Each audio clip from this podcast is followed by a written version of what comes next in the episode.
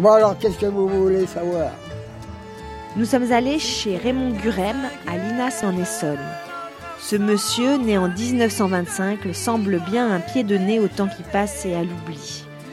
Et contre cet oubli, si arrangeant pour certains, et pour transmettre son histoire, il a publié un livre écrit avec la journaliste Isabelle Ligné, Interdit aux nomades.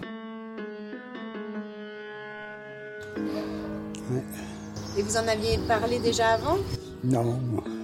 Ah non, euh, parler à qui? Parler à qui? Vous parlez de la guerre, euh, personne n'est... Bon, euh, ah oui, ah, ah, ah. Ils voulaient même pas t'écouter, oui, ils t'auraient foutu au fou, oui. Ah non, ils voulaient pas que ça refasse surface tous ces machins-là, ce qui s'est passé, là. Parce que pour moi, c'était pas une guerre. Hein. C'était une boucherie, c'était de la barbarie, c'était tout. Ça a duré, la guerre. Quelques mois qui a duré longtemps, c'est l'occupation. C'est ça. Sans ça, la guerre, il n'y a pas eu de guerre. D'abord, les soldats, euh, qu'est-ce que vous voulez qu'ils se battent? Ils n'avaient même pas de munitions pour mettre dans les fusils. Ah, tu voyais les tanks, tout ça, au bord des routes, puis, euh, puis descendre pour rien. Il y avait plus de civils défaits que de soldats. Il n'est jamais facile de se représenter une époque que l'on n'a pas connue, une époque de guerre. Même s'il y a des livres d'histoire, des films, nos aînés ont souvent été assez silencieux à ce sujet. Et l'on sait avec le temps que l'histoire officielle est une histoire et que celle des hommes et des femmes est tout autre. Nous faisons partie de la dernière génération à avoir connu ceux qui ont vécu cette occupation. Et à l'évidence, tout le monde n'a pas vécu la même histoire.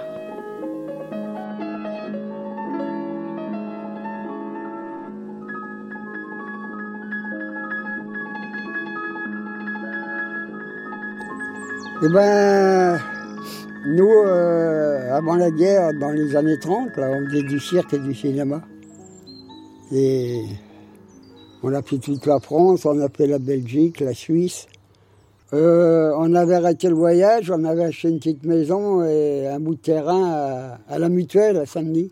Mon père avait tombé malade. Et quand mon père a été mieux après, c'est-à-dire il y, avait une voisine qui avait des gosses qui étaient tout seuls. Et un jour, ça tiens, le journal encore là de l'époque. Sa maison, elle a brûlé. Alors ça fait que c'est mon père qui avait été sauver les gosses et la femme avec des copains, quoi, des, voisins. Et comme mon père était, allait mieux après, il a voulu reprendre le voyage. Alors, comme elle n'avait plus rien, l'assistante sociale, la, comment ils appelaient, l'assistante publique, ils voulaient venir prendre les gosses pour les mettre Alors, ma mère, elle n'a pas voulu, elle a, dit, moi, je les garde avec moi, avec sa leur mère et puis les enfants, quoi. Ils ont resté là, ils les ont pas pris. Et quand mon père allait mieux, bah, il dit je reprends le voyage. Ça fait nous on est partis et la maison il a donné à la femme. La maison, le terrain, mon père dit le terrain, la maison, je te le donne. Euh, voilà. Et on est parti, on a repris la route. Et on a fait toute la, Somme, euh, jusqu'en Normandie, Rond, tout ça.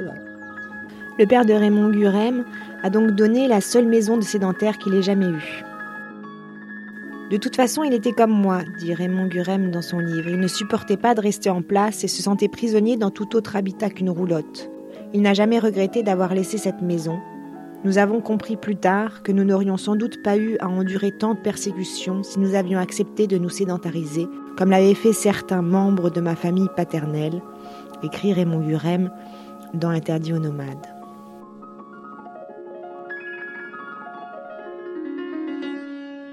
Le, pas le samedi, c'était du cirque, le dimanche, c'était cinéma. Oh, il pouvait rester une semaine à passer sur une place. Hein.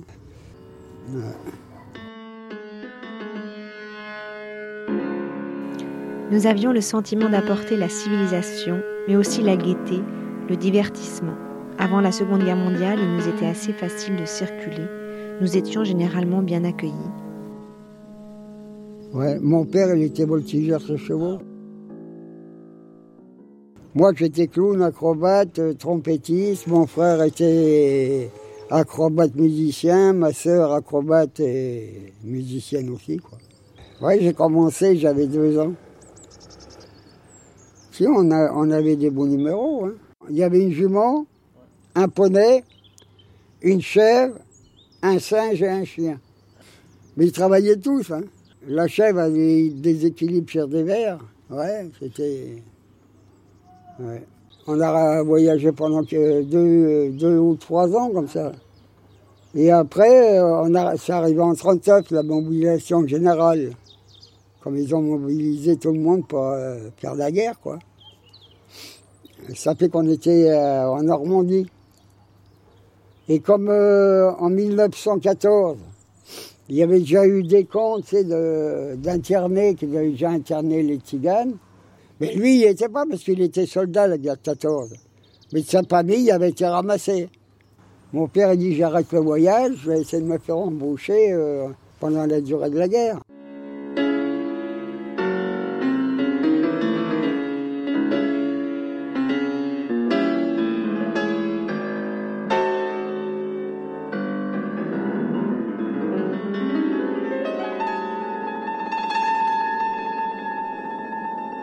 Pendant la Première Guerre mondiale, les voyageurs ont été empêchés de circuler aussi, voire emprisonnés, comme les diganes alsaciens lorrains, déplacés et enfermés à Crest, dans la Drôme, de 1915 à 1919.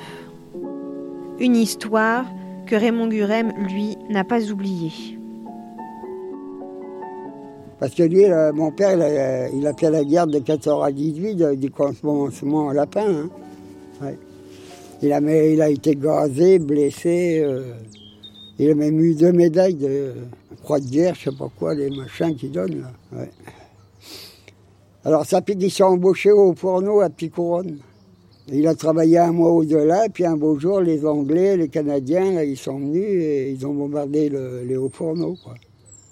Ça que mon père n'avait plus de travail. Alors il a demandé au directeur de, l'usine, des hauts fourneaux, s'il pouvait rester sur le terrain, parce qu'il y avait donné un terrain pour mettre les, caravanes dessus, quoi. Puis les bêtes. Alors, euh, bah, il dit, moi, tu peux rester tant que tu veux. Il dit, euh, même tu ne travailles plus chez moi, il dit, d'abord, on ne peut plus travailler, il n'y a plus rien.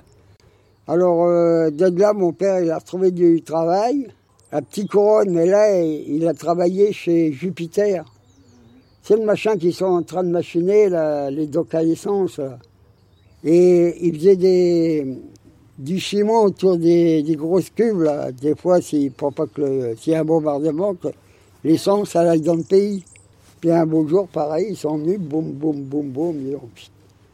Alors, comme on était sur le terrain, là, au bord d'une route comme ça, là, la route qui allait de. Et mon père, comme c'était la débac, il y avait les gens qui, qui passaient. Euh, avec mon père, il avait monté le chapiteau. Il avait fait une pancarte, ceux qui voulaient venir dormir, parce que en ce moment-là, il y avait des, euh, il y avait des gosses et des femmes. Les hommes étaient prisonniers, les autres étaient. Ils appelaient ça l'exode. Euh, bon. Le soir, mon père il dit aux gens qui étaient là, il dit tenez, pour vous passer un peu le temps, il dit je vais vous présenter. Euh, un film, quoi, passer un film.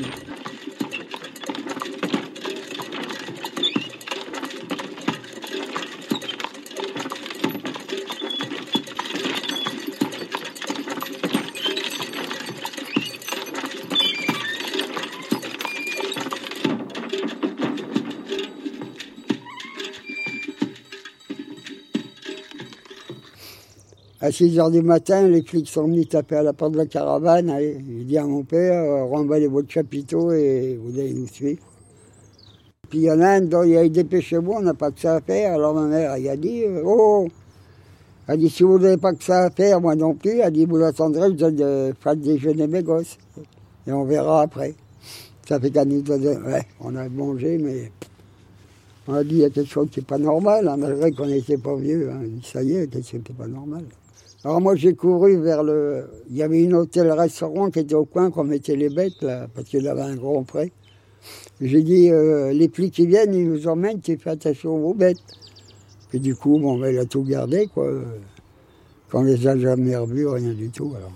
Alors, euh, comme ils sont venus à 6 heures, on était à moitié endormis encore, nous, un peu, on s'est couché de bonne heure. Puis tous les gens qui étaient en dessous du chapiteau, obligés de les faire en aller, quoi, pour euh, mon père voulait qu'ils démontent. Ils se demandaient ce qui arrivait. hein. Mais ils voyaient les flics français, ils ne comprenaient pas. Parce que c'est les flics français, hein. c'est pas les Allemands comme ils nous prennent, hein. c'est les Français, là.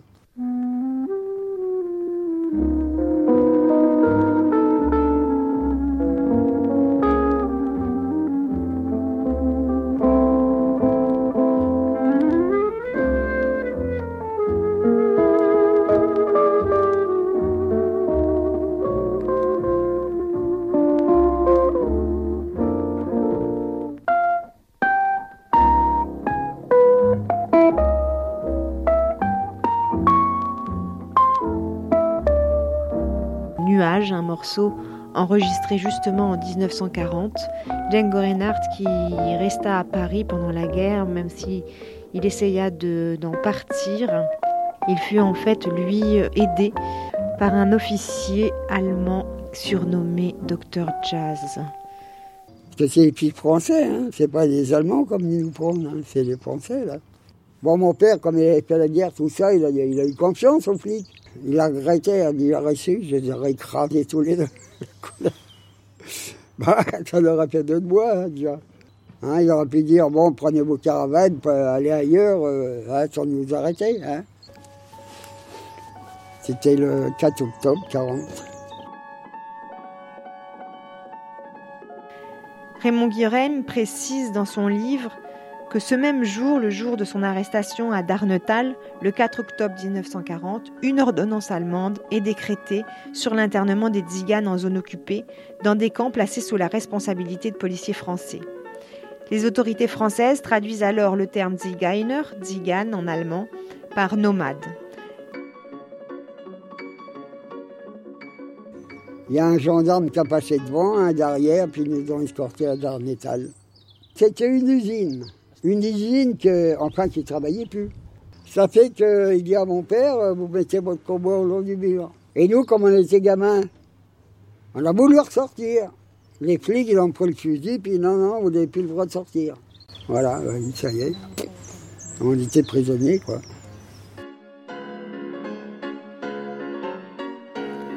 Pendant cette Seconde Guerre mondiale, on dénombre plus de 40 camps d'internement réservés aux familles nomades, en plus des nombreux camps de prisonniers, d'opposants et d'étrangers. Dès 1939, en Indre-et-Loire, le général Vary décide par arrêté l'interdiction de la circulation des nomades et leur surveillance accrue. Puis en avril 1940, un arrêté signé par le président Lebrun est publié relatif à l'interdiction de la circulation des nomades sur la totalité du territoire métropolitain.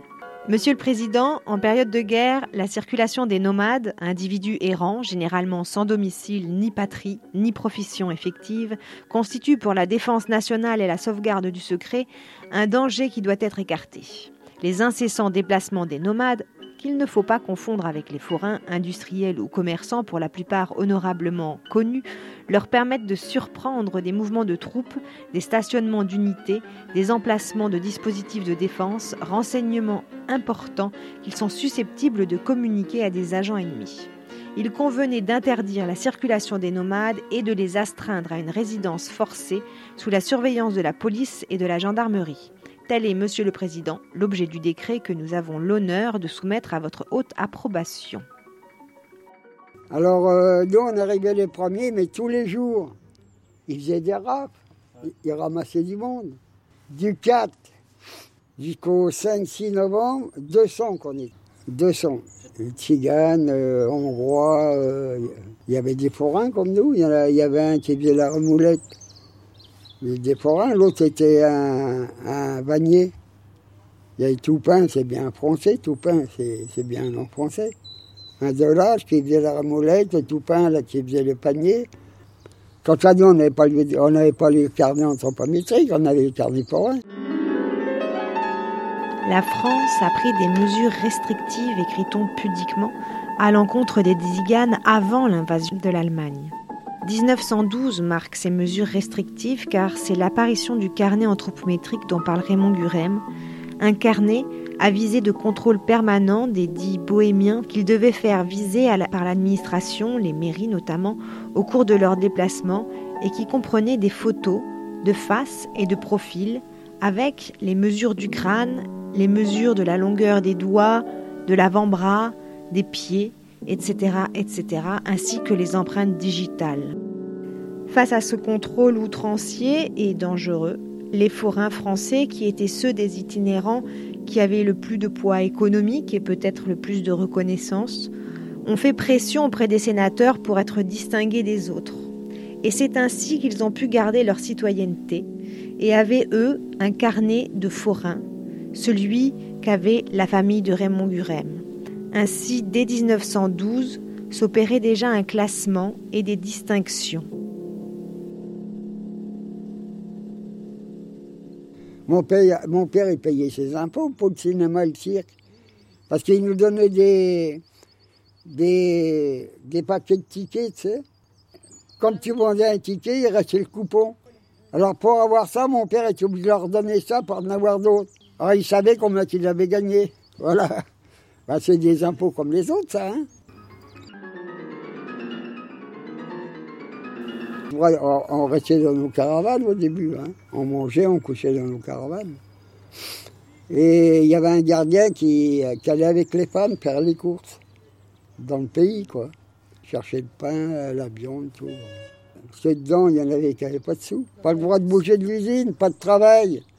Alors, on ne gagnait pas de sous, alors les, gens n'avaient plus rien à manger. Alors, ma mère prenait un peu plus, tu vois. Puis elle donnait un bout de pain, un bout de... puis en dernier, mon père, il me dit, il dit ça va plus, ça. Il dit, j'arrête les gens et même pas, il leur donne même pas à manger. Alors, il appelle le, gardien, il dit, dis dedans, il dit, c'est bien beau d'arrêter tout le monde. Il dit, au début, on n'était pas beaucoup, mais maintenant, on peut y arriver, hein, les crapent de faim. Hein Elle dit alors ça serait de vous débrouiller, vous les arrêtez, vous débrouillez de, leur donner à manger. Oui, on va voir ça. Ils sont venus avec une grosse gamelle de navette, là, cuit à l'eau. Ça sentait un goût de. C'est le navet cuit, là, sans sel, sans rien, comme ça, cuit à l'eau, quoi. Et trois, quatre jours après, le soir, il y en a un qui dit euh, Ah ben, vous allez bientôt partir. Et le matin à 6 heures, ils reviennent encore, quoi. Ils tapent dans les caravanes. Allez, vous avez une heure pour préparer vos affaires. Alors, pas le droit de prendre des vaisselles, juste de la literie et du linge, quoi. Et à 6 heures, les camions sont venus, ils l'ont chargé. Ils ont descendu à la gare de Sotteville-Lermont. Et là, il y avait trois wagons imbéciaux qui étaient là, ils nous ont fait monter dedans. Et on a roulé toute la journée, quoi, sans boire, sans manger. Euh. Ça fait que Dormont, on a atterri le soir ici, là, à Bretigny, à la gare. On arrivait, il y avait encore des cordons de flics et de policiers qui nous attendaient. Ils nous ont de là à Bretigny jusqu'à l'autodrome, là-haut, là. Hmm. Tu vois, c'est la colline, là. À travers champs, à travers bois, à coups de crosse, à coups de matraque. La journée, tu sais, les vieux, toute la journée debout, là. Tellement qu'on était serrés, on ne pouvait pas s'asseoir.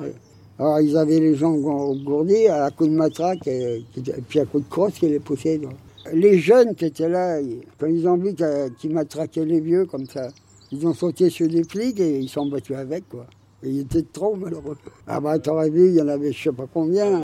Tout en marchant, ils nous cerclés. Hein. Ils en ont allongé deux, trois, mais les, autres avec les matraques, les coups de crosse. Euh. Alors après, ce qu'ils ont fait, ils ont mis tous les vieux au milieu.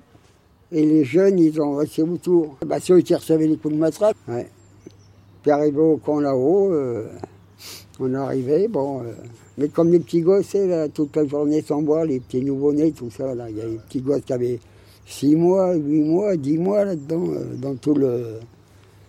Toute la journée sans boire, ils pleuraient.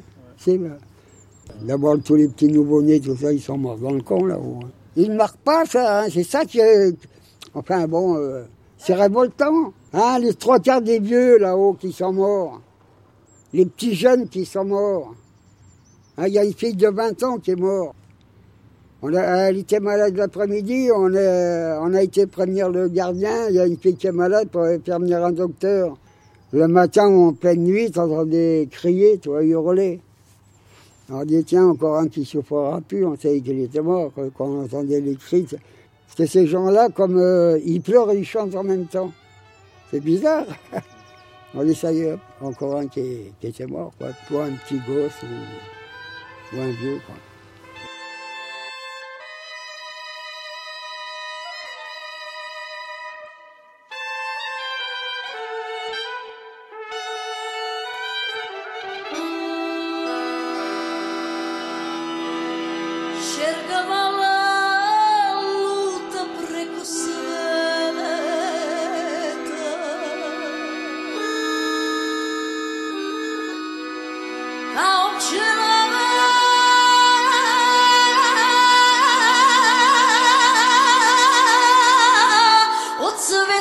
That's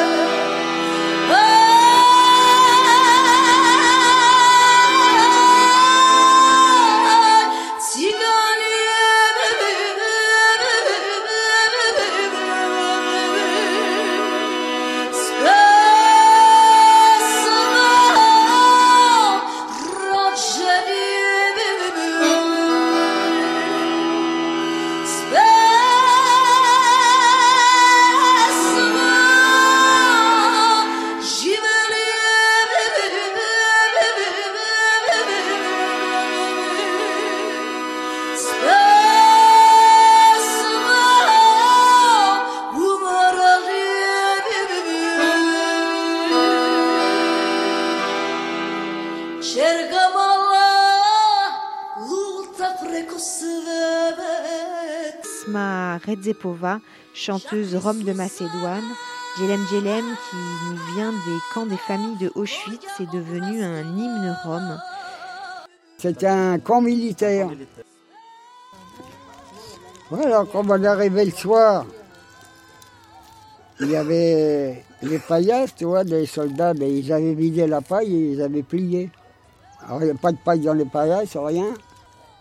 Et c'est bien des bandits, hein, parce que il y avait l'électricité. Et avant qu'on arrive, ils ont enlevé tous les ampoules. Pas de lumière, pas d'électricité, euh, pas rien pour se coucher, quoi. Alors le lendemain, comme on a vu ça, nous, comme les soldats étaient partis, il y avait des ballons de paille dans l'hangar derrière. On a demandé pour avoir de la paille pour mettre dans les paillasses. Ça fait que on a rempli les paillasses de, de paille. Je vous dirais, on n'a mis qu'une fois moi, euh, j'ai resté un peu plus d'un an dans le camp, hein, parce que je me suis évadé du camp. Et eh ben, c'est toujours la même paille. Comme mes parents sont partis en 42, c'était toujours la même paille. Et en dernier, c'est les femmes, ils prenaient les, les couettes de paille, les paillasses, pour se faire des jupes, tout ça, parce qu'il n'y avait plus rien à se mettre. Alors, il n'y avait plus de couverture, il n'y avait plus de paillasses, il n'y avait plus rien. Oui. La nourriture à laquelle nous avions droit ne parvenait jamais jusqu'à nous. Le régisseur Edmond Berthaud, qui semblait être le véritable directeur du camp, même s'il n'en avait pas le titre, gardait les cartes d'alimentation pour lui. Il les revendait au marché noir à des épiciers, les utilisait pour son restaurant ou sa consommation personnelle. Il nous faisait crever de faim.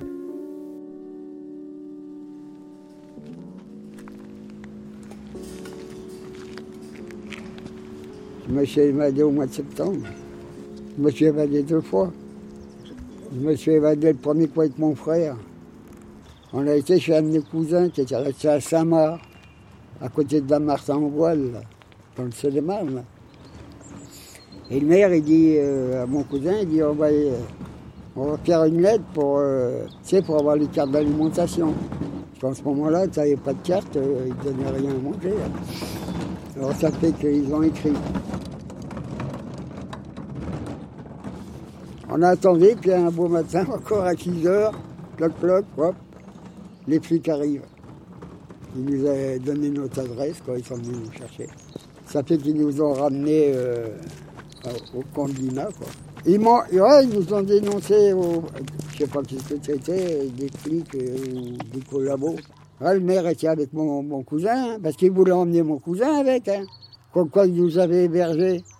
Alors le maire, il s'est mis devant la porte, il l'a fait rentrer, il s'est mis devant la porte de la maison, puis tous les gens du pays, ils ont bloqué, euh, interdit d'y toucher. hein.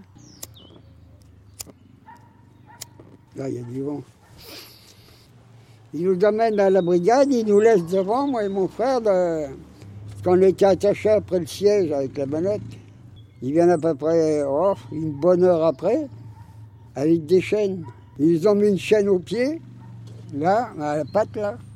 Et mon frère a, a fait la patte là, là. Allez, ils ont- moi, ils l'ont fait exprès, hein, parce que pour aller au camp du bas, pour monter en haut, ils l'ont fait descendre et ils l'ont fait marcher. Avec la chaîne, ouais. Si on marchait les pattes ensemble, ça allait, mais l'autre, il, hop, il tirait sur... Ah là, ça faisait mal, hein, à rentrer dans les autres, la chaîne. Alors je dis à mon frère, je dis, on va sauter sur une patte et puis hop, ça ira mieux. On commence, toc, toc, toc, toc, mais il croyait qu'on se sauvait, il court derrière nous. J'ai espèce de con, foutre notre gueule, là, ben, je dis, on, on court pour, euh, ça passe moins mal. Ouais. Ça fait qu'on arrive au, les autres, ils regardaient tout le monde, hein, les prisonniers, tout ça, là.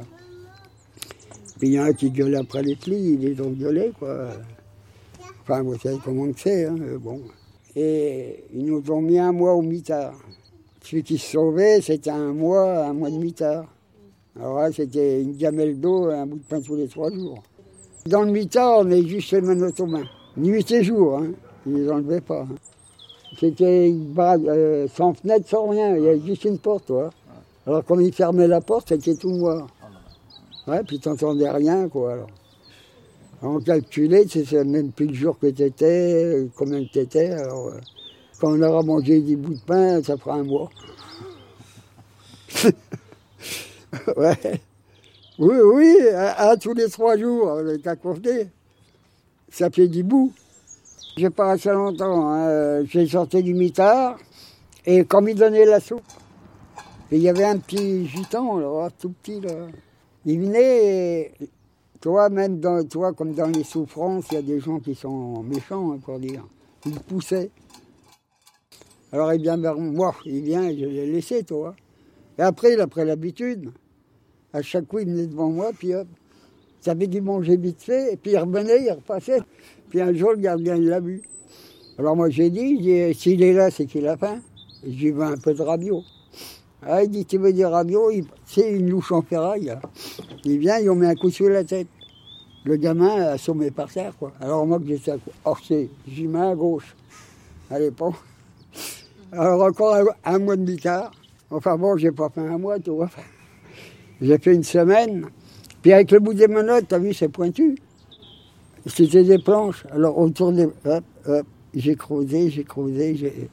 J'ai maintenant, c'est le tout d'enlever les menottes. Alors ça me restait un peu dans la gamelle, j'ai mis de l'eau sur mes mains.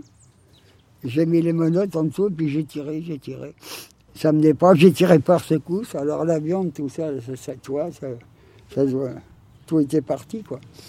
La viande qui était comme ça, là, quand j'ai arraché, je l'ai repris, je l'ai recollé. Puis j'ai- j'ai arra- arraché un bout de ma chemise et j'ai fait un pansement avec. Et ça s'est recollé, quoi. Vous voyez bien, il y a des, des veines qui sont encore coupées. Ouais. Alors je suis parti, puis j'ai posé un coup de pied à la porte. Et il y avait un gros arbre juste au coin du, du camp, quoi. Ah comme un écureuil, hein. j'ai arrivé, puis j'ai monté dedans, puis allez. Alors à la nuit, je voyais moins déjà. Alors comme il y en a qui s'évadaient quand ils prenaient les flics d'Arpajon, là, et les flics de Montlhéry, ils cernaient tout, puis hop, ils, ils rattrapaient ceux qui se sauvaient, quoi. Il y avait beaucoup de gens qui, qui essayaient de se sauver ou qui se Non, Euh, c'est arrivé une fois tous les. Ils ne voulaient pas laisser leurs femmes, leurs enfants dans, dans les camps, hein, ils restaient avec eux. Ça fait que j'ai passé la nuit dans l'arbre, là, et puis le matin, je suis parti. Je suis reparti à je me suis... il y avait encore des caravanes à l'époque. le- Je suis pris du linge, et puis hop, je suis monté en Bretagne travailler. Tout y était encore, là, à l'époque, là, que euh, c'était en, euh, septembre 41. septembre, octobre, je me rappelle même. Enfin, il faisait froid toujours. Commençait à faire froid. Oui. Ah, parce que je suis revenu, là, après, là, au moins de trois fois Lina. J'apportais à manger à mes parents, là. J'arrivais, j'avais fait un trou. Et le trou, il donnait presque à ras de la baraque où il y avait mes parents. J'avais un trou dedans, puis je, je refoutais de... Personne ne voyait. Ma soeur, je l'ai fait évader après, avec euh, Anita Cortez et puis la fille de l'âge. C'est pareil, ils ont été rebondis par, euh, par des bons français et des bondés. Alors après, euh, je suis revenu, c'était au mois d'avril, là, il n'y a plus personne. Je me suis renseigné, mais ils avaient été transférés à Mulsanne, dans la Sarthe. C'était leur, leur dernier parcours. Hein. Là, c'était hors des Allemands. Mais c'est pourquoi? Pour faire les convois, pour emmener à Auschwitz. Il est rassemblé, c'était le dernier. Hein. Il n'y aurait pas eu le débarquement, ben, tout le monde passait à la casserole. Tu dois savoir, notre sang a fait mille fois le tour du monde. Mille fois proche de s'éteindre, il a rejailli de ses cendres. Il a traversé des pays où les princes étaient en haillons, des pays où la liberté avait pour emblème un paillon pour ce qui est de nos origines. Le mystère demeure. Dur de savoir d'où peut venir un homme sans demeure. Tzigane, éparpillé comme les étoiles dans le ciel. Peuple du voyage, adepte de Dieu. Mouvement perpétuel, il est temps. Tu dois savoir pour comprendre et transmettre ça tel que tu vas l'apprendre. Je suis le seul rescapé d'une famille entière. Nous étions plus de sang. Avant la deuxième guerre, pris dans une rafle, ils auraient pu tous nous descendre. Traumatisés par le bruit des pas des bottes allemandes, le doute sur notre sort n'avait plus sa place. Dans les vagues si on n'était pas en première classe.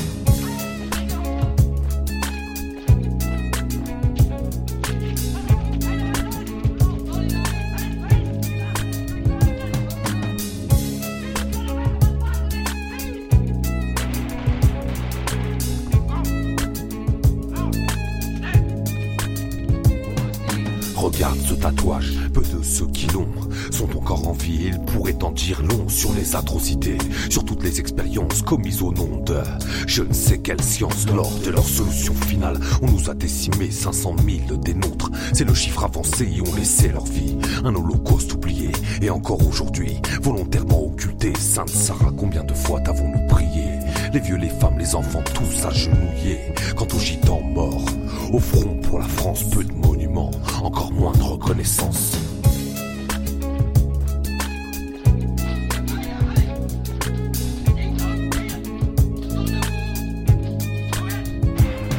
dans les camps.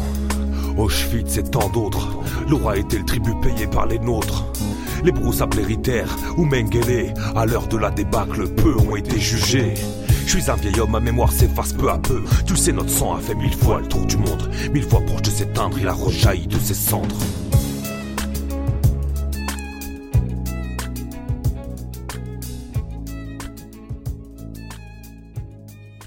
Raymond Gurem, l'homme qui, par huit fois, s'est évadé de lieux d'incarcération, que ce soit d'une maison de correction enfant alors qu'il faisait du colportage, au camp d'internement euh, français pendant la Deuxième Guerre mondiale. Et là, nous allons continuer la route euh, avec euh, ces arrestations par les Allemands. Mulsanne, après, ils ont parlé, ils ont resté de moi, je crois. Après, ils ont attiré à mon de balai, quoi. Chaque département, pour dire, il y avait un camp. J'ai été leur jeter à manger par des grillages aussi, la nuit. Puis je me suis fait. Je me suis fait voir, quoi. Parce que quand j'y allais, toi, je disais à ma soeur, tel jour à telle heure, je viens. Donc elle savait, elle attendait au bord du grillage. Et tout d'un coup, je viens te manger et ma soeur me dit Raymond, attention, ils disent. Il y avait le gardien, euh, le fusil dans le dos comme ça. Hein. En m'ortonnant, j'ai pris le fusil, j'ai arraché, j'ai pris trois, quatre coups sur la tête et puis puis alors là, je suis parti. Alors après, je n'ai pas pu y aller retourner. Ah bah, il y a ma photo partout. J'étais recherché par la Gestapo, la police allemande, la police française, la milice. Tous les flics de France, j'étais à premier trou. Alors ça fait que je dormais dans les bois, euh, je sortais que la nuit pour aller piquer des carottes, des tomates dans les champs pour manger. Ah, tout seul, ouais. Tout seul. Ah, c'est dur. Hein. En dernier, tu te poses des questions, tu fais la réponse. Hein.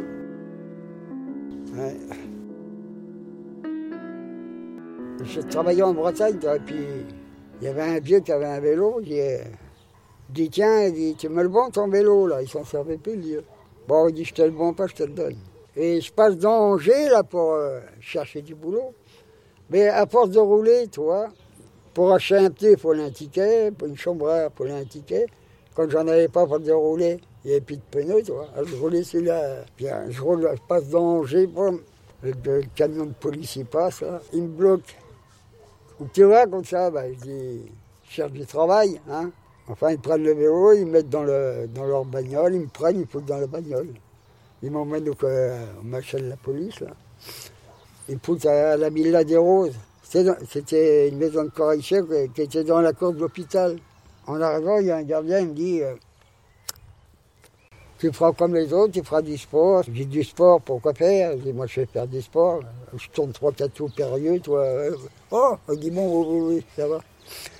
Alors, il dit Qu'est-ce que tu veux faire? Ben, Je voudrais travailler. Et puis, il débrouille, il me trouve une place dans l'hôpital. Il dit, je vais trouver une place, tu veux travailler, tu ramasses le linge sale et tu mets du linge propre à la place. Bon, bah, je dis, d'accord, ça me plaît. Et puis j'arrivais, il y avait un homme tout seul, dans une chambre. Il était blessé, là. Et puis chaque fois, il me disait, oh, j'en connais, s'ils avaient ça, ils seraient heureux. Il faut faire attention, tu au début. euh. Ah, puis en fin de compte, il dit, mais quoi tu veux dire Là, à chaque coup, là, tu regardes, il dit, je- ils avaient quoi? Bah, Il dit, les camions de ravitaillement, il dit, là, euh, et tu vois pas, qu'est-ce que les boches, nous piquent, tout ça, là. Bon, bah, si, je le vois, bon, ben, c'était pour les SS que tu avais blessés et puis les malades, toi. Alors bon? Bah, il dit, écoute, maintenant je te connais, il dit, je suis un résistant et je devais sortir un camion, mais il dit, je me sens trop faible. Tu vois, il dit, euh, si c'est le cas, je vais te sortir, ton camion. Bon, bah, il dit, écoute, on va reparler ça le prochain coup. Il dit, euh, alors je reviens, toi, je change de linge. Bon, il dit, écoute, tel jour, à telle heure, il dit, tu sors le camion, si tu peux. Il dit, tu laisses au tournant, tu laisses le, le moteur en route. Oui, il dit, d'accord. Alors bon, tel jour, telle heure, puis hop, je saute dans le camion. J'avais pris le plus gros, tu vois, le plus chargé, là. Un gros, gros bahut. Bon, je sors de l'hôpital. Mais quand je sors de l'hôpital, il y avait le directeur de l'hôpital, là. Tu vois, qui était devant. Y avait son bureau là devant. Il m'a vu, cet enfoiré, là. Alors j'arrive, je sors le camion. Oh, tout d'un coup, je vois deux boches arriver en courant. Là, à, à Jérémon, ça y est, cuit. Oui, il m'avait pas dit que ça serait des, c'est des résistants déguisés en allemand qui, venaient prendre le camion. Alors celui qui prenait le camion me dit allez sur toi vite. Ah, j'étais, ah, j'ai dit, t'aurais pu me le dire, tu m'as fait peur, con. Et tu vois pas les deux boches, là, j'ai ça y est, j'étais cuit. Ça fait, ils sont partis avec le camion, et puis voilà. Alors, comme euh, Demaret, là, le gardien, là, Marc était gentil, il a témoigné pour moi et tout, hein. il a risqué sa vie. hein. Alors, euh, il me dit Raymond, il dit, je crois que ça va chauffer par ton matricule, je crois que le di- directeur est en mode embauche. Il n'avait pas besoin de dire qu'il m'avait vu, il n'avait pas besoin, euh, rien de dire. Hein, personne ne le savait. J'étais, euh, oh oui, bien, 4-5 mois à, à la prison de, de- d'Angers, au Protégant, là. Parce que j'étais compris comme terroriste. Tu sais, pour. euh, enfin bon, j'étais comme otage, quoi. Alors, le jour du tribunal, Desmarais, il a dit non, non, il dit ça peut pas. Ce que vous lui reprochez, c'est, pas vrai parce que il était avec nous en train de faire du sport dans la cour. Alors, quand j'ai entendu ça, j'ai, reparlé. Mais j'ai dit non, au juste. J'aurais volé le camion. Je serais parti avec. Pourquoi le camion est parti Moi, je faisais du sport. Ils s'en regardaient tous. Enfin, là, je rentrais, puis peut-être deux, trois mois après, ils m'ont transféré à, à Troyes dans l'Aube, là, au centre pénitentiaire de Hauclos. Là. C'était une prison allemande. La prison militaire allemande qu'il y avait là. C'était des résistants qu'il y avait dedans. Il y avait des femmes, des hommes, il n'y avait, pas de droit commun, c'était des machins pour les Allemands. Puis un jour, il passe, il euh, veut travailler. Ouais. Puis tu sais, il restait à rien faire dans les cellules, moi, puis ceux qui étaient, on était 3-4 en cellule. On dit On veut bien travailler, mais on croyait que c'était euh, dans la prison ou autour. Bon, il pas une quinzaine de jours. Rien, je dis, ça, ils sont foutus de nous. hein. Puis un beau matin, allez, un tel, un tel, allez, vous allez travailler. Ils l'ont mis dans les camions, ils ont emmené à la gare, les wagons à bestiaux, et direct l'Allemagne. Ouais, on s'est fait avoir comme des bleus, oui. Mais on ne savait pas. Hein. Et ben, je suis arrivé dans le compte discipline. Bon, et puis je me suis évadé encore là. On s'est perdu dans la forêt noire. On a mangé des feuilles d'arbre. En plus, j'ai à mes copains, ils me disaient, ah, Raymond, on est foutu. Hein. Je dis, pourquoi ils sont foutu? On n'est pas encore mort. Hein. Bon. Alors, ils sont prêts comme les biches, là, on mangerait des feuilles. Ils vivent bien avec des feuilles, pourquoi on ne vivrait pas Ça fait qu'on a mangé des feuilles d'arbre. Mais ça coupait la soif, et puis la faim, quoi. Ouais, ouais. Puis après, on a réussi à retrouver la route parce qu'on avait. On voulait suivre le Rhin et puis monter en Suisse, tu vois. On n'a pas eu le temps, on a été arrêté par des petits machins comme ça, là, de la jeunesse hitlérienne. Il a dévalé la colline. Ses pieds faisaient rouler des pierres. Là-haut, entre les quatre murs, la sirène chantait sans joie. Il respirait l'odeur des arbres, il respirait de tout son corps. La lumière l'accompagnait et lui faisait danser son ombre. Pourvu qu'il me laisse le temps. Il sautait à travers les herbes. Il accueillit deux feuilles jaunes gorgées de sève et de soleil. Les canons d'acier bleu crachaient de courtes flammes de feu sec. Pourvu qu'il me laisse le temps. Il est arrivé près de l'eau. Il y a plongé son visage. Il riait de joie. Il a bu. Pourvu qu'il me laisse le temps. Il s'est relevé pour sauter pourvu qu'il me laisse le temps. M'ont mis déjà, ils nous ont mis en prison, à la prison de Francfort, avec les détenus, la vraie prison. Hein. Et après, ils nous ont mis à Oberussel. C'est le premier, c'était là même. C'était un compte discipline. Et à c'était haute discipline. C'était un camp spécial. On était gardés par les SD, là. Ceux qui étaient habillés tout en noir avec la tête de mort sous le képi, là. Toi qui étais là-dedans, c'était la mort, euh, la mort euh, petit à petit, quoi. Ouais, bah, c'est là dans la haute discipline, un coup de matraque sur le nez. Ils m'ont cassé le nez. Là derrière la tête, j'ai un trou comme ça, coup de crosse. Ils m'ont défoncé le crâne à coup de crosse. Schnell, tu sais ce que ça veut dire? Ouais, plus vite. Alors moi, chaque coup, je dis ta gueule. Ouais, Schnell, ta gueule. Puis un jour, il dit au. Tu sais, t'as les interprètes. Il appelle l'interprète et il demande que ça voulait dire ta gueule. Donc il a dit. Hein. Oh, ah, il m'a tué, hein. Un coup de crosse, j'aurais pas mes copains, là, les prisonniers comme moi, il je serais. Hein. Ils m'ont emmené. Puis le soir, l'autre, il a cassé un boutil de fer, il a fait une pince. Il m'a retiré les boudins du crâne, là. Allez, top, top. Ouais, un marinier que c'était. Ouais, c'était un marinier. Ouais. Puis après, pas longtemps après, je me suis évadé. Ouais, parce que je travaillais à la gare. On déchargeait les wagons. J'étais avec un copain, là, un copain qu'on s'était évadé la première fois. là. J'étais en, en, train de parler avec lui, puis le cheminot là, qui a amené de France en Allemagne, c'était un Français, il faisait la navette, toi, euh, Allemagne, France, France, Allemagne, il faisait que ça, ramener tout que les mochés piqués, quoi. Et nous, on vidait les wagons. J'étais en train de parler avec mon copain, là. Regarde, il dit, mais vous êtes français? Ben, Je dis, oui, on est français. Alors il m'a dit, il dit, euh, t'as l'air d'être bien jeune. Ben, je paraissais jeune à l'époque. Hein. Discutait, il nous guettait, il nous guettait. Après, il dit, euh, ça serait plaisir de sortir l'air de la France. Ah ben, je dis, comment hein? ben, Il dit, le prochain coup euh, que je reviens, si je peux, tu vois, fait comprendre que, qu'il m'aidait. Le train arrive, toi. Et il me dit, euh, grâce au premier wagon près des locaux, il, sitôt que le gardien sera au bout, il dit, tu sautes dans, euh, dans le charbon, je t'ai fait, fait une place. Alors il a fait une petite baraque, tu vois, avec des bouts de bois et dans le charbon. Moi je vois ça, mais mon copain, il dit, allez viens, ça fait j'emmène mon copain avec. on se met dans le charbon, et lui, avec ça, il a éboulé le charbon. Il a recouvert tout. Mais le gardien, quand il a vu qu'il manquait deux hommes, il a signalé à la gare. Ils ont bloqué le train à la gare. Ils sont venus avec des chiens, il dit, ils ont fouillé partout. Quand ils n'ont pas trouvé, ils ont laissé repartir le train. Mais arrivé à la frontière, ils ont encore fouillé le train d'un bout à l'autre. Ils n'ont pas monté le charbon. On a roulé un peu, puis après le cheminot, il dit euh, Bon, mais tu peux sortir, ça y est, on est en France. Je sors, mais il voit mon copain sortir. Mais il dit, qu'est-ce que. Bah, je n'allais pas le laisser, là. Bah, il dit, t'as bien fait. Ça fait qu'on est arrivé à Paris, nous a... on a resté dans le charbon, hein, tant qu'il allait nous chercher des pringues, parce qu'on était sauvés avec l'uniforme. Il y avait des grosses têtes dans le dos, euh, du rouge, euh, enfin bon, en 43. Tous les cheminots étaient dans la résistance. Ceux qui faisaient dérailler les trains et tout. Ah oui, ils mettaient ça sur le dos des, des terroristes, mais c'était eux. c'était eux les terroristes.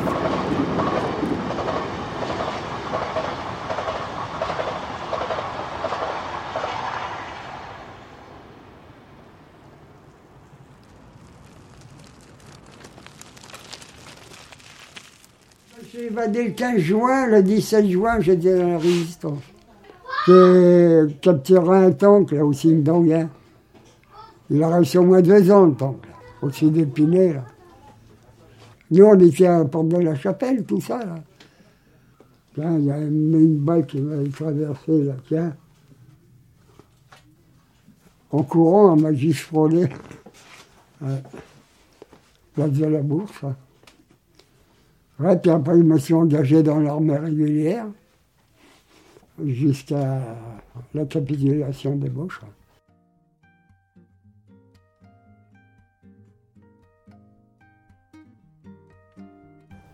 Vous, êtes retourné et puis vous avez acheté ce terrain ici, là, au, au pied du, du camp Ah ben, je, je suis venu dans le coin, là, je suis né à la ferraille. Puis j'ai trouvé ce terrain-là, il y avait l'homme qui était là. euh. Puis je étais, je voyais le camp, tu sais, là-haut. Alors j'ai dit, euh, tu veux pas me le vendre ton terrain, là Alors j'ai dit, je t'en donne un bon prix. Bon, enfin, j'ai payé le prix, et hop, il dit, elle est vendue. Mais le camp, il est là, là, là, est là, juste là, là. Ouais, c'est la colline, là-haut. Et quand vous êtes venu vous installer ici, vous en parliez pas justement de ce camp? Ah bah non, on parlait à personne. Ils ne savaient même pas qu'il y avait les trois quarts du monde, qu'il y avait un camp là-haut. Ils ne savaient pas. Hein.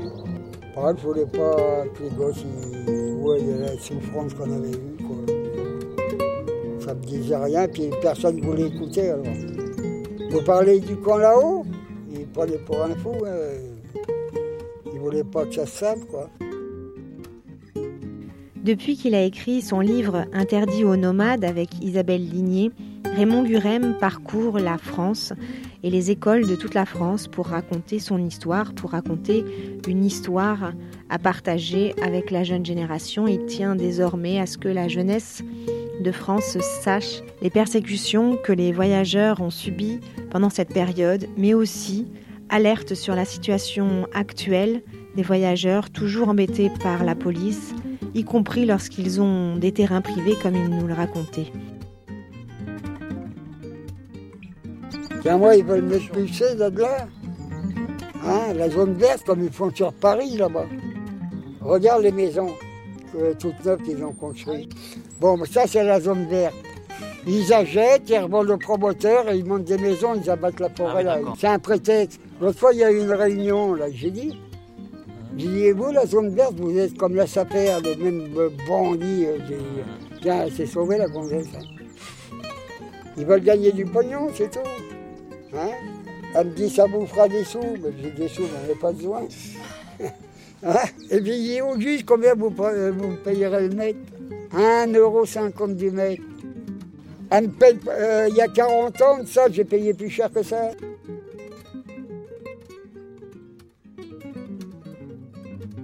Le ministre de la Culture et de la Communication, nommé par arrêté de ce jour, nomme par arrêté de ce jour M. Raymond Gurem, chevalier de l'Ordre des Arts et des Lettres. Mais moi, c'est pas ça que je voulais. C'est moi, c'est la médaille de, déportés résistants. Je, je l'ai gagnée, celle-là. Ils veulent pas me la donner, ils me donnent des machins.